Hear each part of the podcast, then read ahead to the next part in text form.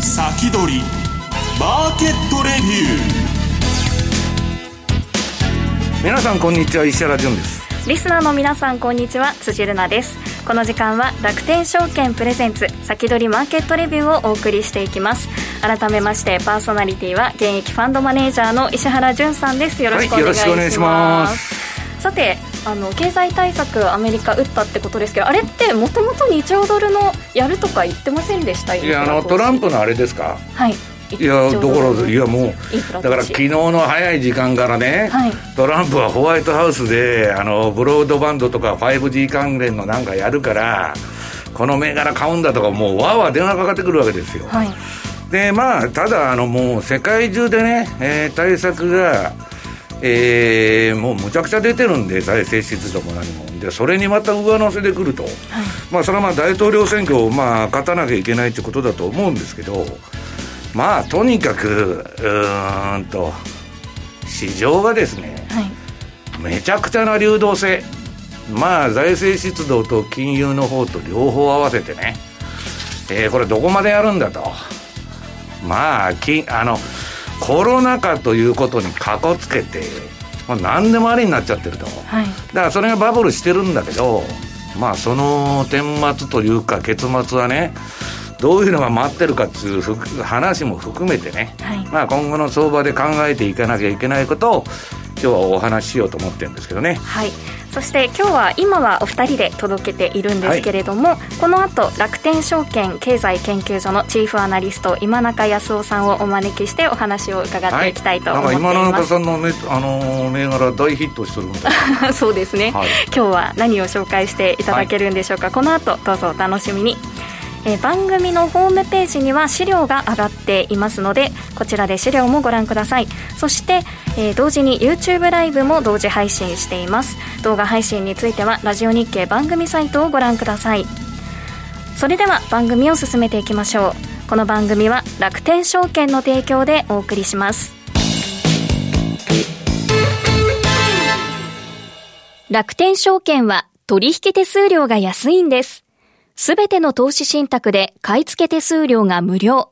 また、すべての国内 ETF、国内リートの信用取引手数料が無料。その中でも、国内 ETF101 銘柄は、現物取引も信用取引も取引手数料完全無料。一部の米国 ETF も買い付け手数料0円になりました。さらに、デイトレ向け信用取引、1日信用ならどんなに取引しても取引手数料無料。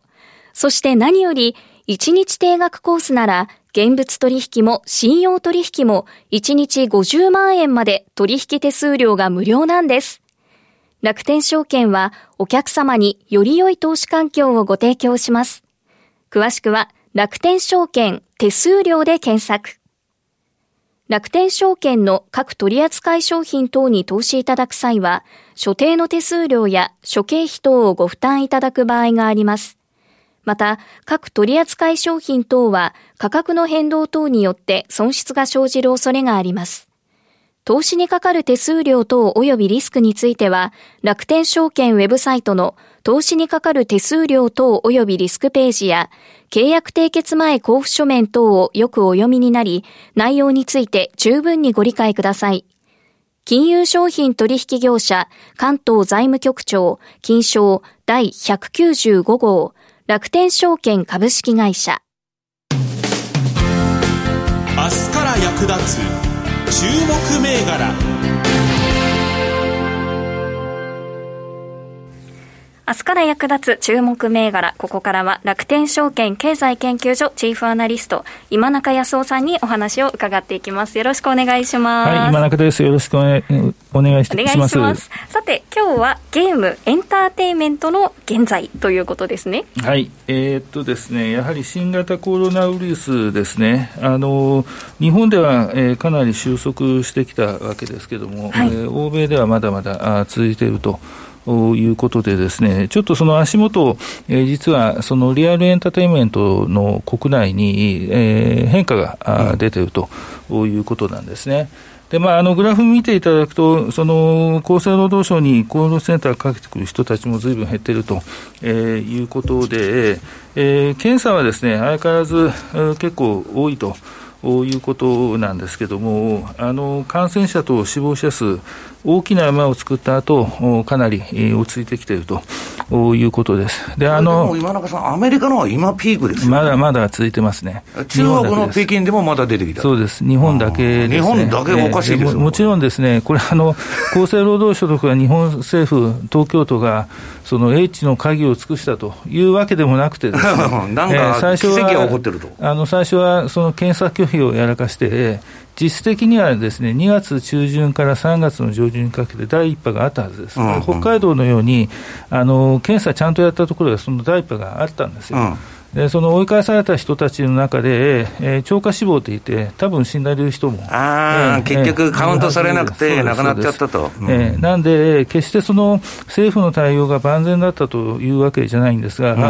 えー、なぜか日本では少ないということでです、ね、この表を見ていただくとです、ね、この新型コロナウイルスの日本と海外の比較してみると、とにかく感染者数の絶対数が少ないわけなんですね。うんで死亡者数も、その超過死亡を入れても、えー、多分2000人から3000人ぐらいです。で、まあ、その、第2波というのは多分あるんだろうと思います、うん、世界的に多分あるんだろうと思いますが、えー、日本は多分大丈夫なのかなと。大丈夫？日本は何、今中さん、2波来ないんですか？あの日本は来ると思いますよ、うん、ただ、えー、それなりにちゃんと前回のえー、教訓を生かして対応すれば、うん、大丈夫なのかなと。あの例えばですね、7月から、えー、みんな出社しますという会社があるんですけども、うん、それは多分やめといた方がいいだろうな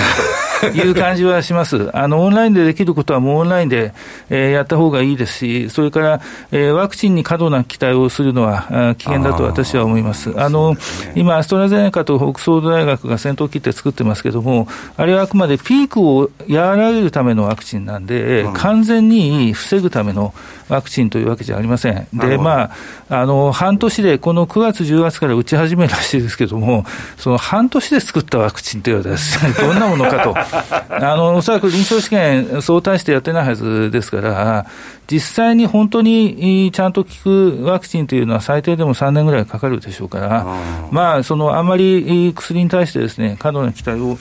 やめといた方がいいんじゃないかなと、まあ、ここは正直なところ、今後のリスクと考えてもいいかもしれませんですね。うん、えー、そういう意味では、やはり、えー、引き続き仕事も遊びも、えー、できる限りオンラインなのかなということなんですが、あの実はですね、その日本で過去10年以上、このリアルエンターテインメントっていうのはずっと成長してきてるわけです。リアルエンタメっていうのは、あの、外に出てやる遊びですね。映画館、それから、えー、演劇、音楽、テーマパーク等々ですね。で、日本でも成長してきてますし、えー、海外でも成長してきていると、あのー、いうことなんですけども、あのこれとですね、そのゲームのゲームサイクルを見ていただきますと、あの海外ではですね、このライブ電子エンターテインメントというアメリカの会社があるんですが、これがあの工業のプロモーターとして世界最大の会社なんですね。ここの売り上げがずっと、えー、伸びているわけなんです。で、これとですね、あの、任天堂とかソニーのゲームサイクルを比較してみると、ゲームって実は中長期でそう大きく伸びてないんですよ。あくまでサイクルで上に行ったり下に行ってる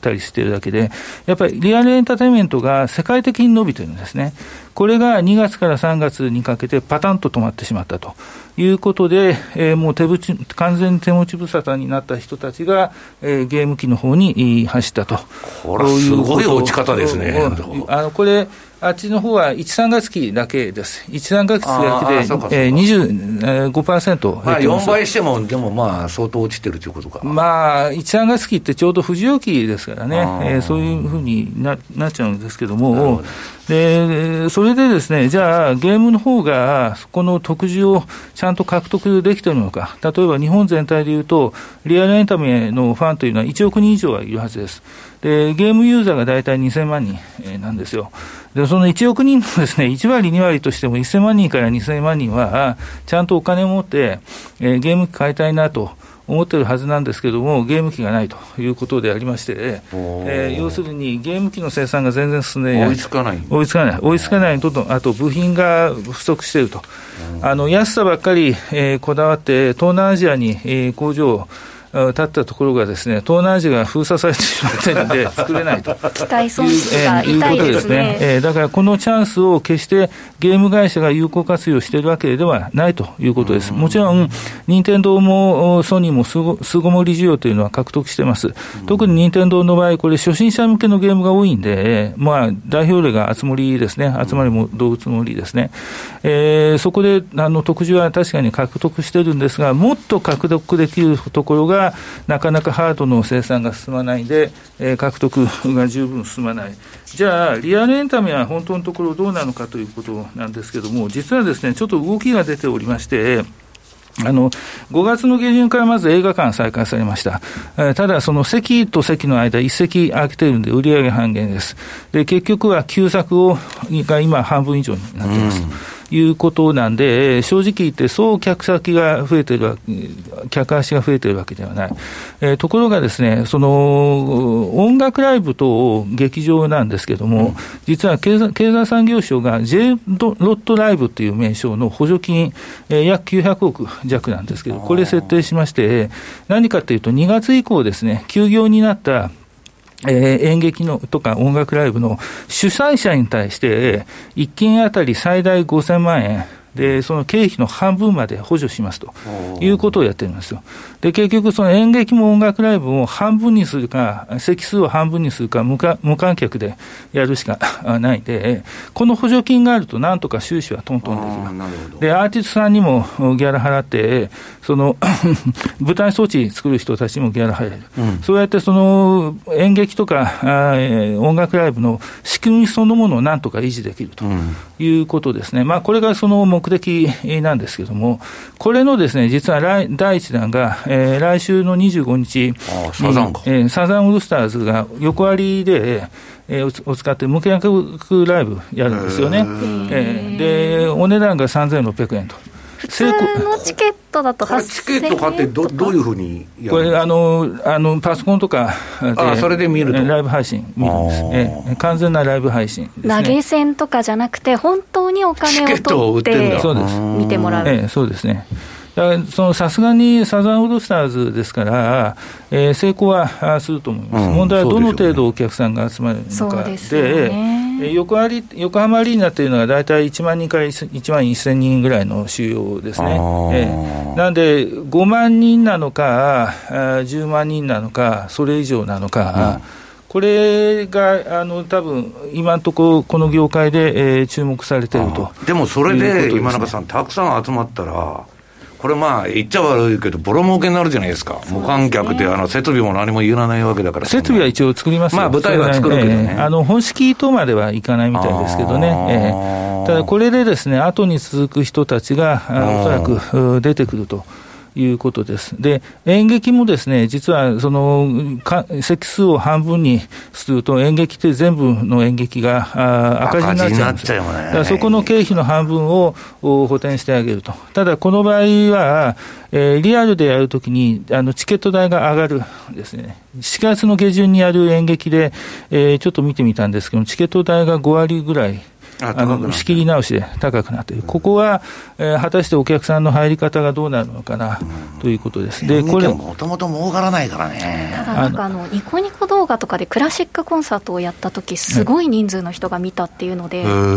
これもすごいニューノーマル？それは何？有料なの？えーと、その子は無料だったんですけど、それがそのさっきのサザンのみたいに数千円取れるのであれば。そうなんですよ、あのこのですね3月下旬から完全休業に入ってからですね、あのまあ3月、3月から休業ですよね、でいろんな人たちがその、とりあえずただでそのライブ配信をやってるんです、うん、でですねやっぱりその見る人の多さが違うんですよ。そのリアルでやって1万人、2万人のところに、10万、20万が集まる場合があるんですよね。ネットはすごいですよね、えー、そこら辺ね。で、えー、グッズもちゃんと売れるということになる。グッズも売れてるんですか？売れてます。えー、あのですね、3月の上旬に乃木坂46の2期生ライブが中止になったんで、代わりにショールームっていうあのアイドル専門の配信サイトがあるんですよ、はい、そこで特番を組んで2時間ぐらいのあのライブプラストークショーをやったら、えー、42万人視聴したって そのや、本来のライブは1万人規模なんですよね。で、用意したグッズが売り切れたという。ええ、おそらくこれだったらあの、ちゃんと課金してもですね、それ相応の人数、おそらく集まるだろうと思います。まあそうですよね。でその多分第1回目はですね、成功するんですけども、2回目、3回目、えー、いけるのか、それから、えー、多分秋口から演劇がこの補助金使っていろいろと出てきます。で、その時に、どの程度の値段になって、どの程度お客さん集まってくれるのかというところが一つのポイントになって、えー、次の段階では、多分まあ、この巣ごもりというのは当分1年、2年、3年、ちゃんとしたワクチンが開発されるまで続くだろうと思いますけれども、うん、そうしたときにですね、えー、っと、今は、その、リアルでやるか、あるいは完全オンラインか、どっちかなんですけれども、それを融合させたビジネスモデルになると、おそらく補助金がなくても、ある程度回るようになるかもしれないと。うん多分それができるのに1年ぐらいかかるのかなと、うん、なんで、ぼつぼつではあっても、このリアルエンターテインメントが、えー、動き出してきてると。うんいうこと、ね、まあちょっと携帯を変えながら、ね、そうですね、まあだからデジタルとアナログの融合みたいな感じですね。そんな感じですね。なんで、そのエンタメを見るときに、ちょっとその両立てでものを考えてみたいなと、その任天堂とか、ソニーとか、カプコンとかですね、うん、そういうそのゲーム、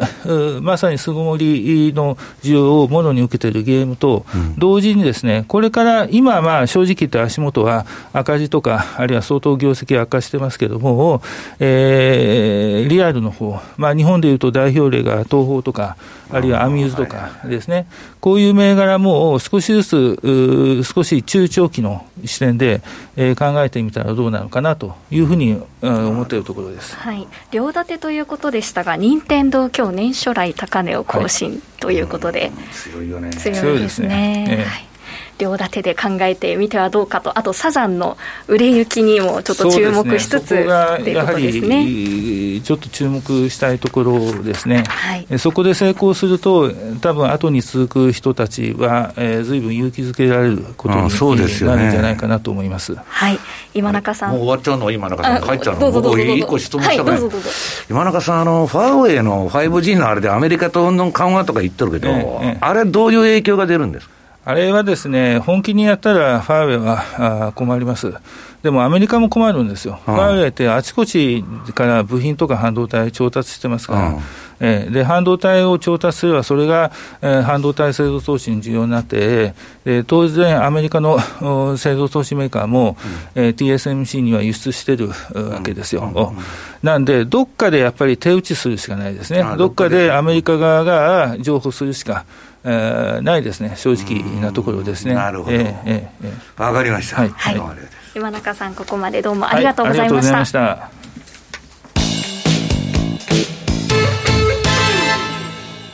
楽天証券なら、お持ちの楽天スーパーポイントで株が買えるのをご存知ですか？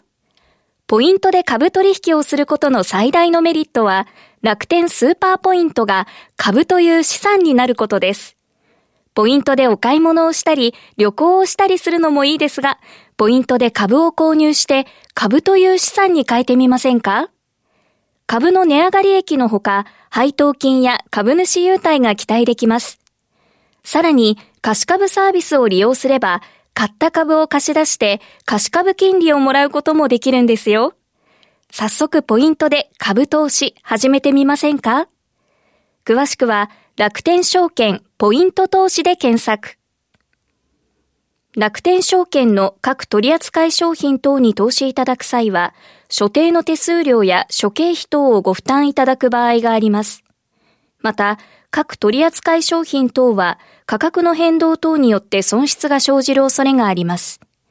投資にかかる手数料等及びリスクについては、楽天証券ウェブサイトの投資にかかる手数料等及びリスクページや契約締結前交付書面等をよくお読みになり、内容について十分にご理解ください。金融商品取引業者、関東財務局長、金賞第195号、楽天証券株式会社。石原淳の相場の肝。ここでは現役ファンドマネージャー石原淳さんにこれからの相場の肝について伺っていきます。さて実体経済と乖離した株価、はい、すっごいボラティリティがまた高くなってますけど。なんかね私のところにもいろいろメール来たんだけど売った人はやられたと、はい、買った人も投げさせられたと。でね今の相場長く持ってるとダメなんだって、はい、パーッとやってみんな売っても買っても儲かってんだけど、はい、ちょっとそこから爪伸ばして欲が出てくると結局元に戻っちゃうみたいなことで、はい、まあだからボラタイルな相場がずっとまあしばらく続いていくんじゃないかなと思ってるんですよ。はい、でね、私はまあちょっとこれ、えっと、来週のメルマガでこれ取り上げるんだけど、まあちょっと触りだけ言っときますとね、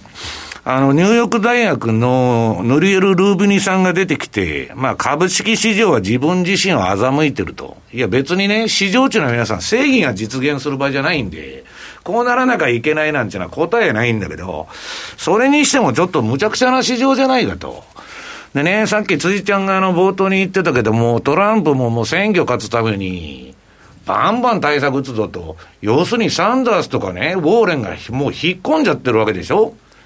要するに彼ら財源どうするんですかって言われて、知っていったんだけど、それの何倍目の、何倍もの金をね、トランプがばらまいてるわけですよ。もう完全に社会主義政策みたいになってるんだけど、まあそれはいいんだけど、これ永久にね、これからばらまき続けるみたいな話になってきてるの。MMT 経済ですよ、もうすでに。コロナをいいことに、MMT とかね、財政ファイナンスの世の中に移行したと。だから、いくら企業がもう、あの、借金持ってても、それ FRB に損は引き取ってもらうと。ね。国の損は全部国債吸っとりゃいいんだと。それって辻ちゃん、ちょっとおかしくないですかと、はい、ちょっと常識で考えて馬鹿げてるんですよ。まあ、それはそうと、このルービニさん何言ってるかって言ったら、雇用統計もいいと。5月でね、250万人新しい雇用が生まれたっつって、大喜びして株が暴騰してるんだけど、それまでにですね、4200万人失業しとると。で、辻ちゃん240万人増えたっつって。桁が違いますね。焼け石に水でしょうと。はいだからまあそうは言いながらね、今の相場だからどうなってるのかちょっとチェックしていきたいんですけど、これは私の順張りモデルの標準偏差ボラテリティトレードモデル、えー、資料の、えー、2ページのニューヨークダウから見てもらうと、これ今、辻ちゃん見たらわかると思うんだけど、調整相場なんです。はい、ADX と標準偏差がピークアウト、天井を打って両方下がってると。だこっからランダムな相場なの。上げるか下げるかわからない。もう無秩序な相場がその展開されてると。だから今ね、私はなんで上がってんだかとか下がってんだっつって、私のところ電話かかってくるんだけども、なんか知りませんと。ただ相場は、そういうランダムネスの時間に入ってるんだと。いうことでね。で、日経平均見てもらっても同じ形で、まあ、強い、えー、次の、なんだこら、3ページ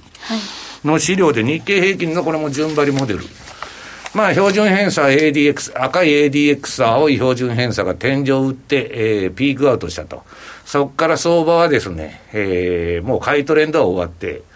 ぐちゃぐちゃぐちゃぐちゃ。どういう形になるかわからないんですよ。調整相場っていうのはいろんなパターンがありますから。ただ、方向性はないと。だから方向性がないときに、順張りでバージのいいとこ買ってると、やられちゃうと。いうことなんですね。ねまあ、あとは、あの、手前味噌になるんですけど、私がやってるあの、SP500 を売ってですね、アメリカのまあ、ハイテクの優秀な個別銘柄買うと。これは相変わらずうまくいっとるわけです、今のところ。ど、アマゾン買って、例えば同金額の SP 売ると、これは資料の4ページ。まあ、だけどね、それちゃん、いつでも言うんだけど、はい、高すぎるわ。はい。もうなんかこんなね、割高なもんバンバンバンバン、いくら需給相場でね、えー、FRB とトランプが死ぬほど金ばらまいてくれると、なんとかしてくれるんだと。いうことで、乗ってるとどっかではしごドカーンと外されるんじゃないかと。はい。いうね、まあだから、あの、ドッシーじゃないけど、トレンドが出たら、まあ乗ればいいじゃないかってストップ入れてやってるんだけど、はい、こんなまあ私は長期の会話でも何でもないって言ってるわけです危なくて、しょうがねえと。い。う、相場がですね、はい、続いてるんじゃないかなという気がするんですけどね。はい。ニューヨークダウ、あの、石原さんのモデルじゃなくて、ちょっと話題になってたのが、アイランドリバーサル。アイランドリバーサルが、あれは現物で見ると、はい離れ小島みたいにあの、はい、なってて、両方窓が開いてると、はい、まあ、チャートパターン、ついちゃん、よく勉強しますね。これ、窓を埋めに来そうな勢いですけど。あんまりね、アイランドリバーサルで現物になってんだけど、でなってんだけど、CFD とか先物見るとなってないんですよ。はい、だからまあ、それは分かんないけど、はい、短期的にはまあ、あの楽天も坪田さんがそういうレポート書いてたけど、まあ、短期的には落ちる可能性があったと。で、今戻してるんですけどね。まあ、とにかくあの延長戦で言いますけど、めちゃくちゃな流動性なんですよ。これでね、買ってるのはもう個人と AI。この二つが主力ですから、はい、AI なんていうのはものを考えないんですよ。反応する、考えるんじゃなし。だからね、私はこんななんか乱高下のね、相場で、まあ、どういうふうにやってったらいいのかと。あと、金利が世界中もうなくなっちゃいましたから、これは FX は FX 今大変なんですね。だからね、ちょっとあの、異次元の相場に入ってんだけど、私の結論は、歴史は繰り返すと。はい、歴史は繰り返す、はい、同じようには繰り返さないかもわからないけど、私が、私がというかですね、これからの相場を見る上で、人間っていうのは、じゃ同じこと繰り返すのよ。はい、同じ失敗とかね。はいだから、まあ最後はろくなことにならないんじゃないかなというのが私の結論なんだけど、今はもうとにかく流動性で、すべてその悪材料を封じ込めちゃってますから、まあそれが例のあのアフタークラッシュラリーの5ヶ月間のまではあと2ヶ月まだありますから、7、8と。まあそれまではね、そこそこ持ってもおかしくないなとは思ってんだけど、はい、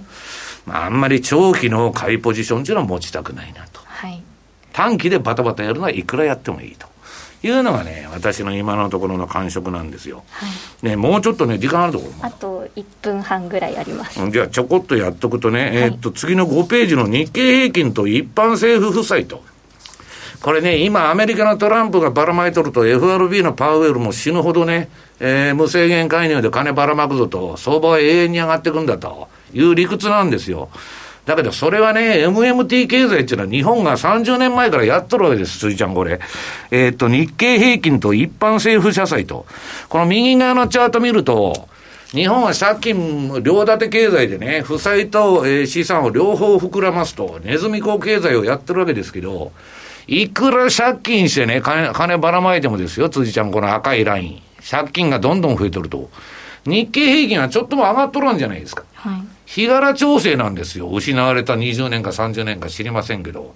政府が市場に介入すると必ずそういう人工的なね、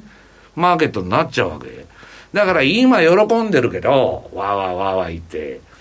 日本化するってみんな言っとるわけですよ、アメリカも。んなもん誰も働かしませんよ、政府からね、給付金もろといたらいいんやと。ね。で、なんか損したらもう全部 FRB が引き受けてくれると。企業が自助努力するのやめちゃうんですね、はい、でそれが社会主義の衰退なんですかって起こった。まあだから私はねちょっとあんまり今はいいけどあんまりこの相場バブルだバブルだっつって乗り遅れるなって言ってるとえらいことになるんじゃないかと、はい、いう気はなんとなくしとるんですはい、えー、続きは YouTube ライブの延長配信で伺っていきたいと思います、はい、ここまで石原潤さんでした、ありがとうございましたこの番組は楽天証券の提供でお送りしました。